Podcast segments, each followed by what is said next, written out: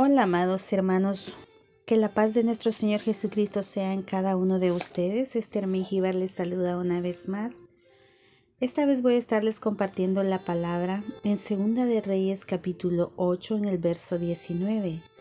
El tema que vamos a compartir se titula Promesa de Dios.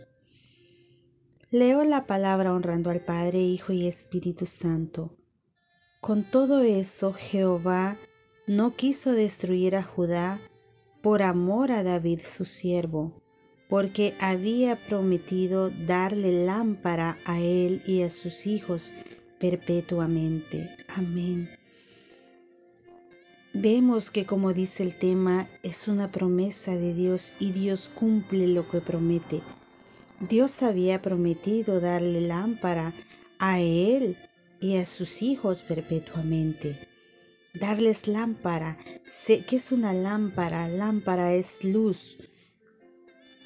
A él y a sus hijos perpetuamente ellos iban a andar. ¿Y quién es la luz? Cristo mismo es luz.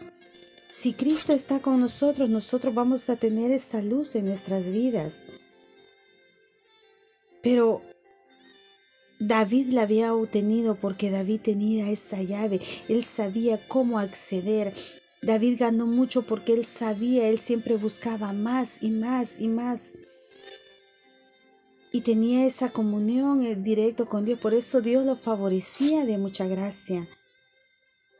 Ahora, vemos que tenemos acá un ejemplo de que hay tres reyes. Dos reyes, uno de Siria y dos de Judá, que se alejan de la voluntad de Dios. Con todo y eso, dice su palabra, Dios no quiso destruir a Judá por amor a un siervo, por amor a David.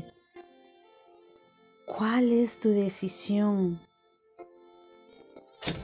No necesitas ser rey, no necesitas ponerte en la posición de un rey.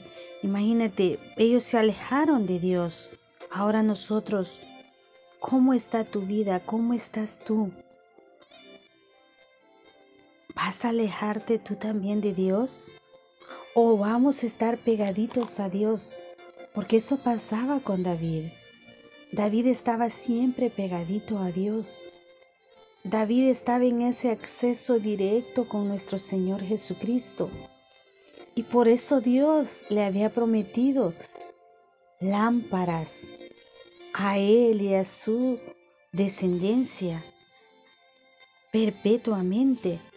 Entonces, amados hermanos, nosotros debemos de mantener esa comunión, esa intimidad con nuestro Señor en nuestros hogares. En este tiempo Dios nos manda a levantarnos, mujeres, madres.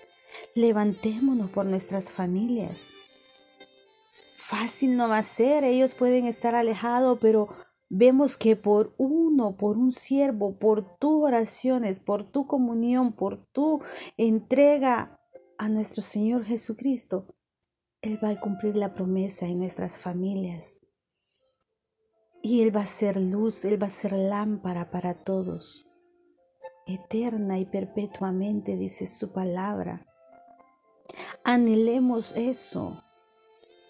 Anhelémoslo cada día. Anhelemos estar cerquita, pegaditos a Él. Anhelemos su presencia. Anhelemos esa luz. Porque eso es lo que es Cristo, es luz en nuestras vidas. Ya no más oscuridad. Y esa luz mantengamos la llama encendida, mantengámosla como David la mantenía Mantengámosla en oración. Es una sola cosa que Dios demanda. Orar, hablar, entregarnos, hacer el bien. ¿Qué decidimos hacer? ¿Cómo está tu vida? ¿Qué decides tú hacer? ¿Hacer el bien? ¿Honrar a Dios con toda tu vida? ¿O deshonrarlo con nuestros actos? ¿O deshonrarlos con los actos? Preguntémonos cómo estamos delante de Él. Yo te invito, hazte esta pregunta. ¿Cómo estás tú delante de Él? Y si aún no has entregado tu corazón a Cristo, es tiempo que lo hagas. Y cuando estás pegadita a Él, Dios te promete, como le prometió a David, darnos lámpara para nosotros y para nuestros hijos. Perpetuamente ya no viviremos en oscuridad. Venga lo que venga, por amor a uno, por amor a su siervo, por amor a ti. ¿Qué prueba más grande que su sangre preciosa que ha sido derramada por ti y por mí? Entonces nosotros tenemos que darle valor a eso en este tiempo. Se imagina David cómo accedía, cómo Dios amaba a, a, su siervo. Qué cosas Él hoy en día no hará por nosotros si tan solo le buscáramos. Yo te invito que hagas de tu diario vivir, comienza por cinco minutos al día, dedicárselos a Él. Dile, Padre, yo quiero estar pegadita a ti. Habla con Él, como dice nuestro lema, hablando con Dios. Háblale. Dios te responderá. Dios es un Dios vivo. Dios es un Dios que promete lo que cumple. Así como estuvo con David, así estará con nosotros, así estará contigo, así estará con tu familia, así estará con tus generaciones, porque Él ofrece lámparas perpetua, luz. Nuestro caminar tiene que ser diferente, porque debemos honrarlo con nuestra vida y no deshonrarlo con nuestros actos. Amén. Es una hermosa palabra y sabemos que Dios da promesas a cada uno de nosotros. Y Él ha prometido estar con nosotros hasta el último día de nuestras vidas. Amén. Así como estuvo con David. Haga suya la promesa Anhele su presencia, anhele la luz que Cristo ha ofrecido, porque Él es luz, porque Él es alimento, porque Él es el que sacia todas tus necesidades. No tenemos que buscar en otro lado, porque todo lo encontramos en Él. Si necesitamos un defensor, está Él. Si necesitamos un abogado, está Él. Si necesitamos un médico, está Él. Todo lo podemos encontrar en Él. Si aún no has encontrado la llave, yo te digo, la llave para accesar a Él es la oración. Es esa intimidad con nuestro Padre.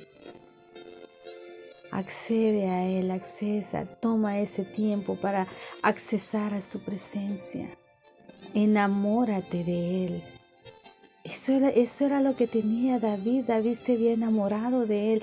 David quería experimentar cosas grandes. Y Dios se las cumplía. ¿Qué cosas no puede hacer Dios con nosotros? Amén. Pidámosle a Él que cosas grandes nos dará Él. Dios ya no quiere ver a sus hijos, a su pueblo en miseria, ya no más. Si Él ha pagado un precio tan alto por ti, si Él ha por ti y por mí Él ha pagado, Él ha vencido a la muerte, ¿qué más que su preciosa sangre? Honrémoslo con nuestros actos, que sean dignos y limpios delante de Él. Amado hermano, levántate tú en tu hogar.